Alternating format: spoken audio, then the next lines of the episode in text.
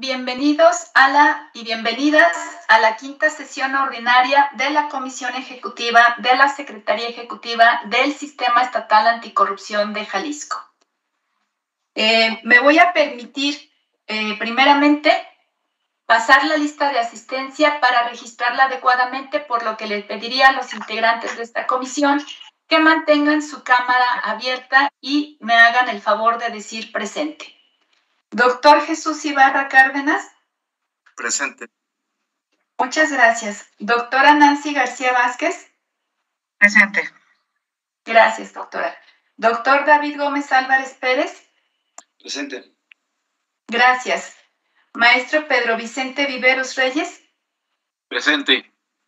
Muchas gracias. Y su servidora, Aime Figueroa Neri, secretaria técnica de la Secretaría Ejecutiva e integrante de esta comisión ejecutiva. Por lo cual, pues estamos presentes todos y podemos iniciar nuestra quinta sesión ordinaria, para lo cual le pediría eh, el apoyo a eh, Paola para proyectar el orden del día.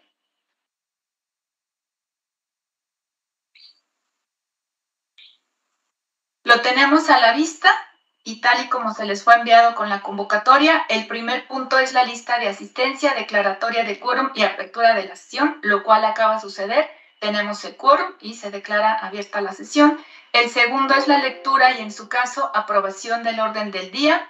El número tres es la presentación del seguimiento de acuerdos. El número cuatro son las actividades en torno al sistema electrónico de denuncias de faltas administrativas y hechos de corrupción con las siglas C denuncia. El número 5 son las actividades en torno a la implementación de la política estatal anticorrupción de Jalisco con sus siglas PEAJAL. El número 6 son asuntos generales, el número 7 acuerdos y el número 8 clausura de la sesión. Esto es a su consideración. Voy a tomar la votación respecto a si están de acuerdo con el orden del día. El doctor Ibarra Cárdenas. De acuerdo con el orden del día. Gracias. Doctora García Vázquez. A favor también. Gracias. Doctor Gómez Álvarez. A favor. Muchas gracias. Maestro Vicente Viveros. No lo escuchamos, pero este, vimos la mano. Gracias. Y su servidora a favor, por lo cual se aprueba por unanimidad el orden del día presentado. Bueno, pasaremos ahora a la presentación del seguimiento de acuerdos. Si me apoyan, por favor, con la proyección del mismo.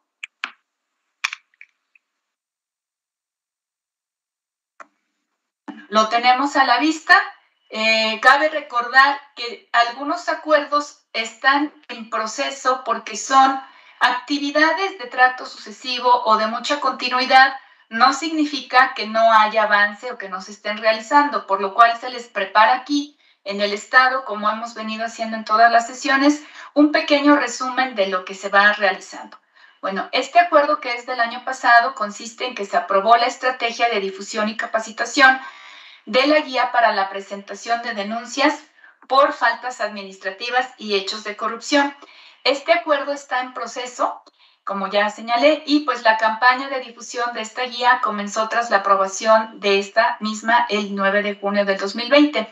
A la fecha que estamos ahorita compartiendo con ustedes estos datos, 51 publicaciones se promueven. La guía ha sido vista a la fecha por 36.739 personas usuarias de las redes sociales de Twitter, con 32.227 impactos, y de Facebook, con un alcance de 4.512. A esta cifra podrían sumarse las visitas de personas usuarias que han descargado las tres versiones del documento y de quienes han accedido directamente a través de los banners colocados en el home del sitio web de la Secretaría Ejecutiva y también del portal del sistema. Si nos podemos mover un poco, por favor. Bueno, tenemos un acuerdo que continúa en proceso porque no se ha terminado de emitir la metodología final para identificar riesgos de faltas administrativas y hechos de corrupción, en la cual estamos esperando eh, eh, pues estandarizarnos, por decirlo de alguna forma, o homologarnos con la, eh, la decisión que se tome en el Sistema Nacional Anticorrupción. En el siguiente, que es un tema que vamos a ver en específico también en el punto número 4, eh, consistía en consiste en mantener reuniones periódicas de trabajo con los entes públicos involucrados para establecer su nivel de participación y de interacción con el sistema electrónico de denuncias de faltas administrativas y de hechos de corrupción. Este vamos, estamos proponiendo ya en esta sesión darlo por concluido, salvo que tengan algo eh, eh, diferente que decirnos, puesto que el 3 de septiembre ya hemos tenido eh, varias reuniones, pero las últimas que queremos comentar es que el 3 de septiembre pasado, pues tuvimos una reunión con todos los enlaces de las instituciones titulares en donde se les dio a conocer un estudio especializado, un modelo y una prueba informática eh, para que pudieran transmitirlo a sus titulares y poder trabajar. Después tuvimos una reunión muy particular con el fiscal especializado en combate a la corrupción y personal de la Fiscalía para presentar bien la propuesta conceptual y la planificación que se iba a tener y recibimos grandes retroalimentaciones. Finalmente, comentarles en este seguimiento de acuerdos que el comité coordinador durante la tercera sesión ordinaria que se llevó a cabo el pasado 30 de septiembre, eh, como todos conocemos, y se aprobó ya el esquema general y alcance del C denuncia.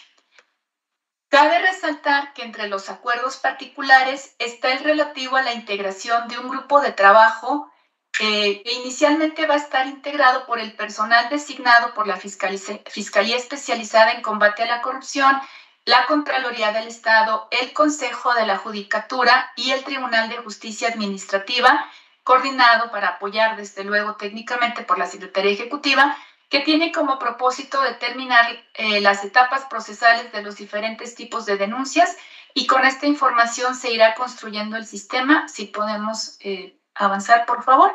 Por lo tanto, pues ya eh, se puede dar por concluido este acuerdo aquí en esta fase de comisión ejecutiva.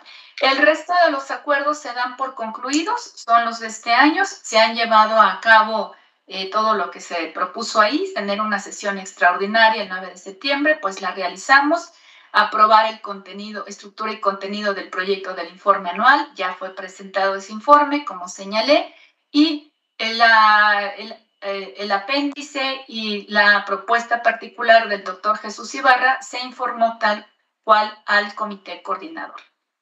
Eso sería todo en cuanto al seguimiento de acuerdos. No sé si alguien tuviera algo que opinar. Si no es así, pues me permitiría pasar al siguiente punto, que es el punto de actividades en torno al sistema electrónico de denuncias de faltas administrativas y hechos de corrupción, que por sus siglas le hemos puesto ya se denuncia. Bueno, en relación a a este punto, comentarles adicionalmente a lo que ya se señaló ahí, que se realizó un estudio especializado que fue la base para comentar en estas reuniones todo, todo este modelo, toda esta prueba de concepto de registro de las denuncias y todo el alcance. Y hemos recibido muy buenas retroalimentaciones por parte de los integrantes del comité coordinador se arribó a los siguientes acuerdos que ya aprobados por el comité coordinador se encuentran publicados en la página web en el apartado correspondiente, ¿no? Solamente los, los voy a retomar un poco. Pues el primero es que el objetivo del sistema, el, el general, pues es que se aprobó, pero que el objetivo del sistema se denuncia consiste en brindar a las ciudadanas y los ciudadanos un mecanismo que permita presentar una denuncia a través de Internet por presuntas faltas administrativas o presuntos hechos de corrupción cometidos por los servidores públicos de todos los entes públicos del ámbito estatal y municipal del Estado de Jalisco, así como en contra de particulares en los casos que establece la legislación aplicable. El siguiente consiste en que, en términos generales, el alcance del sistema se denuncia consiste en ser un mecanismo de recepción y seguimiento de las denuncias por presuntas faltas administrativas o presuntos delitos por hechos de corrupción que dé cuenta al denunciante de la etapa procesal en la que se encuentra su denuncia. El tercero es que se aprueba que el se denuncia incluya un módulo didáctico de información que explique el proceso de atención de una denuncia las etapas del procedimiento que corresponda y contenga una sección de preguntas frecuentes sobre el sistema y sus alcances. Y el último es el que ya les comenté acerca de la integración de un grupo de trabajo inicial con personal de estos integrantes. Creo que es un avance sustancial, muy fuerte. En, el, en la plataforma digital nacional aún no se publica el estándar de datos de este sistema, que es el número 5.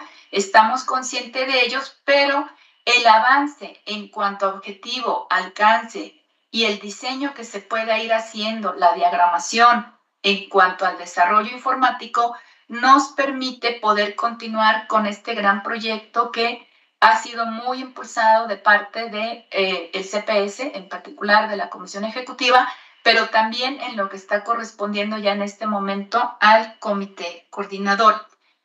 Esto es lo que se quiere compartir aquí en la comisión ejecutiva. No sé si alguien quisiera hacer un comentario al respecto.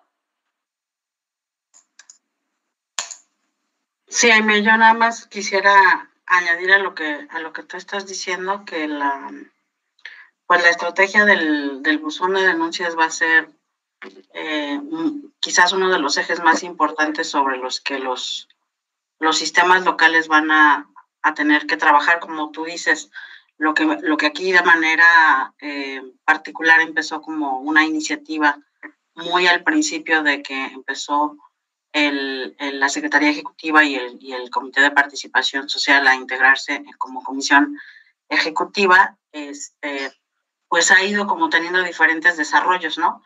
Y, esto que tú acabas de señalar del involucramiento del comité coordinador, eh, pues hace que esta propuesta vaya tomando una forma mucho más institucional que la que originalmente planteamos y qué bueno que, que sea así, ¿no? Este, y yo quisiera agregar a lo que tú ya señalaste, que también, por ejemplo, la Oficina de Naciones Unidas contra la Droga y el Desarrollo está impulsando el que a nivel estatal existan mecanismos no solo de denuncia, sino de protección a, denunciantes. Eh, como tú sabes, estamos participando en el Mecanismo Nacional de Revisión de Pares, este, y justamente eh, esta, esta oficina de Naciones Unidas convocó para el jueves a una capacitación para los comités de, de participación ciudadana, porque digamos ahí, ahí viene también otra, otra gran,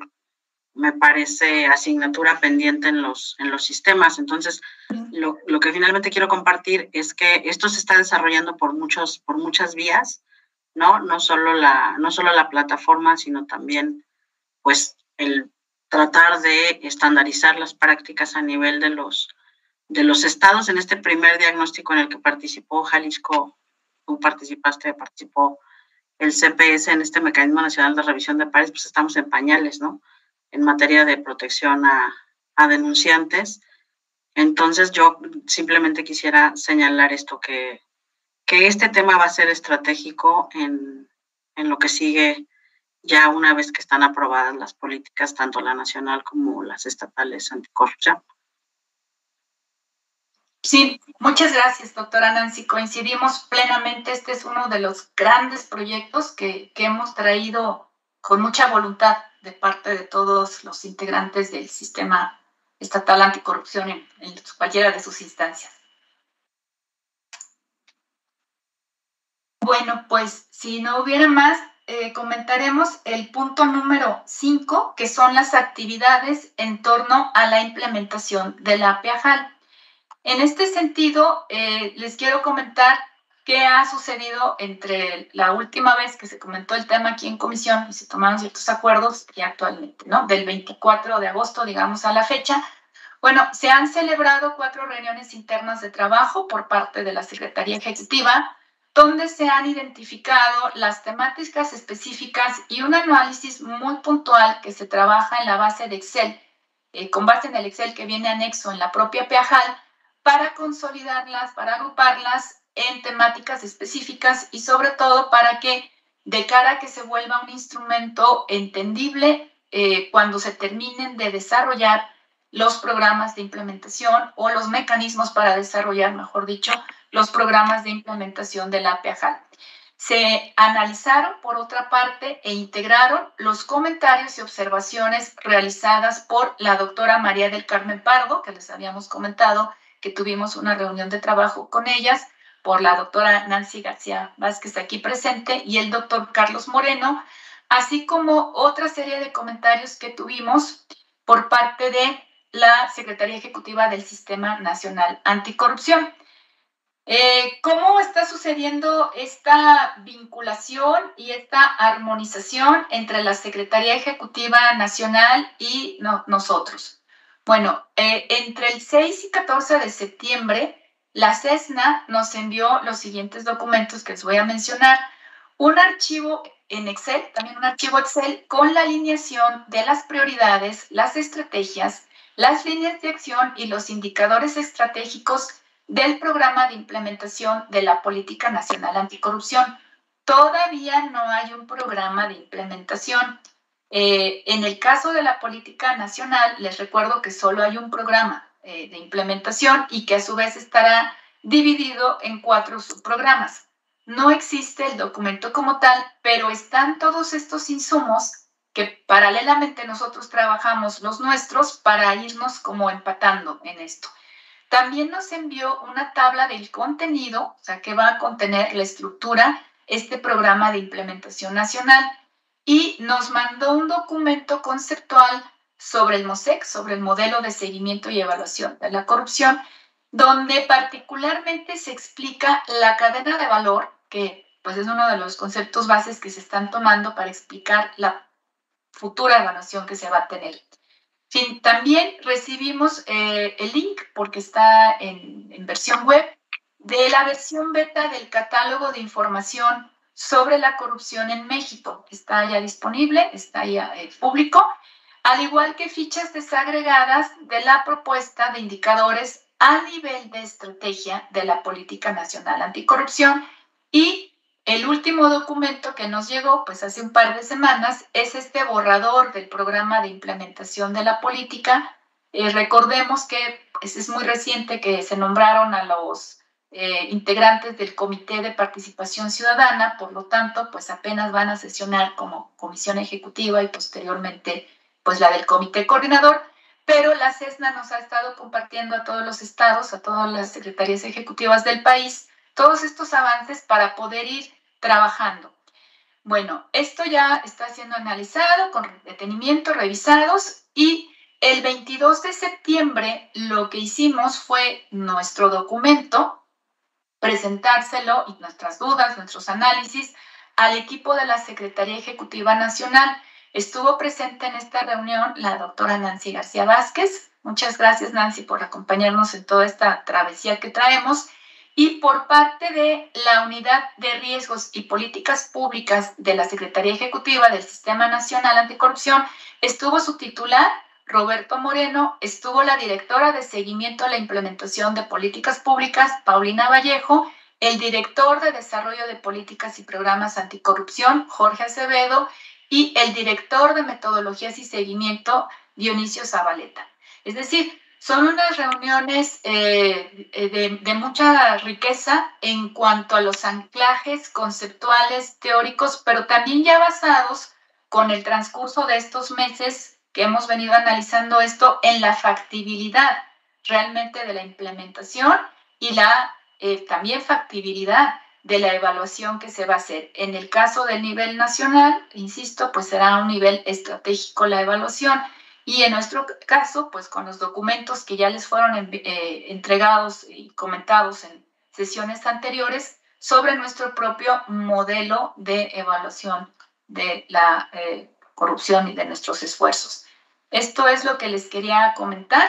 Respecto a qué es lo que sigue, bueno, sigue trabajar la propuesta de la metodología para elaborar los programas marco, como en nuestra política se les denomina, programas marcos de implementación de la PEJAL. Nosotros determinamos que fueran cuatro en el sistema, uno por cada uno de los ejes estratégicos de la política. Se tiene previsto pues que a principios del próximo año tengamos ya lista realmente la, metodología para elevarla a nivel de propuesta y después a nivel de proyecto y que pueda ser aprobada y proponernos como metas a lo largo de eh, los primeros, eh, el primer semestre del año, pues tener concluida ya esta ruta de trabajo para poderlos arrancar y esperemos poder tener a finales del próximo año, pues está este borrador del programa de implementación, ¿verdad? Eh, como hemos eh, señalado en este seno de comisión ejecutiva, y estamos comenzando a hacerlo con el comité coordinador, se, se, trata como objetivo mayor de que realmente se den herramientas y se den insumos suficientes para que sea muy consensada la implementación, pero que pueda ser llevada a cabo, que se ejecute realmente esa implementación y no quede en un papel o en una letra ahí nada más este, muerta, ¿verdad? Y que después no, no pueda ser. Por eso es que, como pueden ver, tanto a nivel nacional como a nivel estatal, pues están dando pasos analíticos eh, que con mucho detenimiento. Esto es lo que quería comentar al respecto y decirles que les eh, hacemos llegar el día de hoy, lo hicimos en la mañana para que tomen conocimiento de ya la última versión que tenemos de este estudio especializado en torno a la implementación, así como un resumen ejecutivo. Si alguien tuviera algún comentario al respecto. Bueno, yo, yo quisiera comentar, ya que yo he estado como enlace del, del, CPS ahí, eh, comentarles eh, bueno, varias, varias cosas, tengo como tres cosas que comentar. Una, que efectivamente en esa reunión que tuvimos con el CESNA, CESNA se está preocupando más por evaluar los resultados y los efectos de, de los sistemas anticorrupción, lo cual, digamos, deja un, deja un tramo del camino este pues libre, ¿no? Para que, para, sí, para que se pueda innovar en, en, lo, que, lo que parezca conveniente a cada, a cada entidad federativa, ¿no? Entonces, ellos están trabajando sobre todo eso, ¿no? Los indicadores de resultados de los sistemas anticorrupción y de la política nacional anticorrupción. Y eh, venturosamente, digamos, lo que está haciendo la dirección o la subdirección, no sé, de política pública en la Secretaría Ejecutiva es pensar en el, en el proceso de implementación es algo que, por ejemplo, CESNA no está viendo, ¿no? Y, y no, es, no es un dato menor porque, como decíamos, la implementación de la política estatal anticorrupción no es solo, no solo materia del comité coordinador, va a ser materia de los municipios, de los organismos públicos descentralizados y en general, pues de toda la, la burocracia estatal y municipal, ¿no? Entonces, en, en este documento que, que eh, realizaron, hay una contabilidad muy interesante justamente de qué nivel de iniciativas corresponde a qué nivel de gobierno.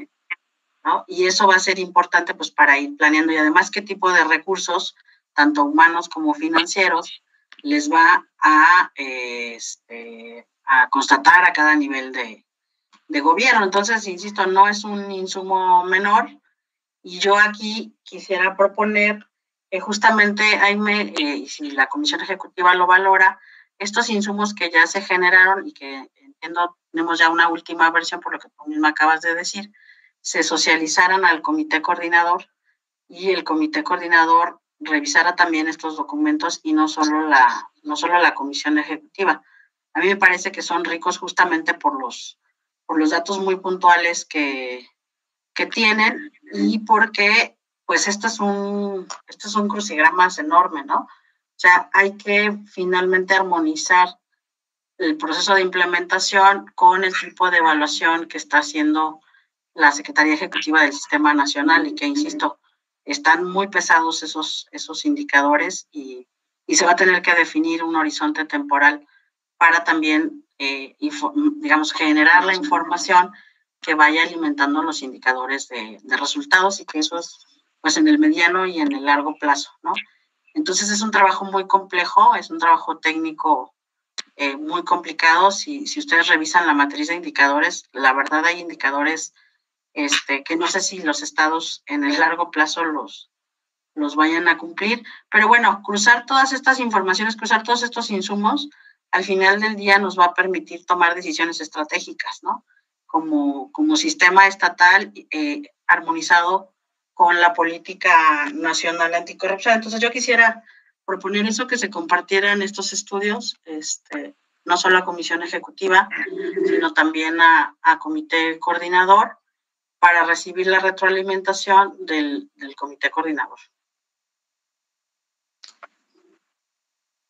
Pues, eh, ¿alguien más si quisiera opinar? Digo, de entrada me, me, me sumo a, a, esa idea de socializar todos los, pues ahora sí que los insumos que vamos produciendo, ¿verdad? Para que podamos avanzar también quizá en paralelo para tu análisis, simplemente porque es información. Y en ese sentido, pues también, eh, entonces haremos llegar el resumen ejecutivo que tenemos sobre que el se denuncia que dio pie a los acuerdos que les comenté, para que así, digamos, tanto comisión ejecutiva como comité coordinador tenga en sus manos pues esa información. ¿Les parece bien así? Bueno, no es propiamente un acuerdo, es una socialización pues de, esta información pues que, es básica, ¿verdad? Nos estamos ahí, tomando. Este, muchas gracias, doctora Nancy. Este, reitero mi agradecimiento por por este acompañamiento. Como le mencionó, es un crucigrama. Efectivamente es un crucigrama porque no nos, nos tenemos que apoyar con lo que haga la CESNA, pero también tenemos que tener nuestro margen o nuestras propias atribuciones para que no queden pues esos eh, campos vacíos, ¿no? que nos dé pie a una verdadera evaluación del esfuerzo anticorrupción y de la disminución de la corrupción, que es lo que se pretende. Bueno, el siguiente punto es el número 6, es el de asuntos generales. Por mi parte no hay ningún asunto, pero sí me gustaría eh, señalar en este momento, y dado que tampoco hay un punto número 7 de acuerdos como tal, que esta es la última sesión en la que nos acompaña el doctor Jesús Ibarra Cárdenas como integrante de la comisión ejecutiva. Eh, doctor, le agradecemos pues los cuatro años en los que hemos trabajado juntos desde la creación de la Secretaría, eh, para usted la creación del CPS, la participación en la comisión ejecutiva y pues eh, los vamos a seguir viendo naturalmente ahora que asuma la presidencia, pero sí esta es nuestra última eh, sesión ordinaria y quería dejar de manifiesto nuestra gratitud. Muchas gracias, doctor Ibarra. Lo vamos a extrañar, Chuy. Muchas gracias, si me lo permiten, eh, no, no esperaba esta despedida que viene muy bien. Eh, agradecer especialmente a Aime, que siempre pues, ha sido muy diligente. Eh, creo que es de las personas más diligentes que yo conozco en cuanto a la organización, en cuanto al envío de información. Uno encuentra eh, en el lugar que debe de estar, en el correo electrónico o en la carpeta que corresponda, siempre los datos, las fechas, los acuerdos, el material. Y esa es una labor que debo reconocer de eh, pues nuestra querida secretaria ejecutiva, secretaria técnica, y desde luego ustedes, colegas, que pues que ahora somos nosotros cuatro, pero que también en su momento eh, estuvo Freddy, Lucía como parte integrante de esta comisión ejecutiva. No nos despedimos, como dice Aime, y pues seguimos en comunicación. Gracias.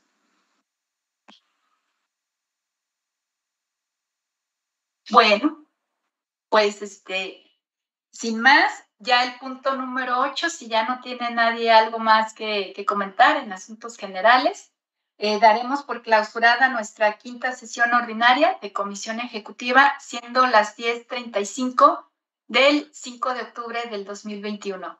Muchas gracias a todos, que estén muy bien. Gracias, gracias. buen día. Luego, buen día.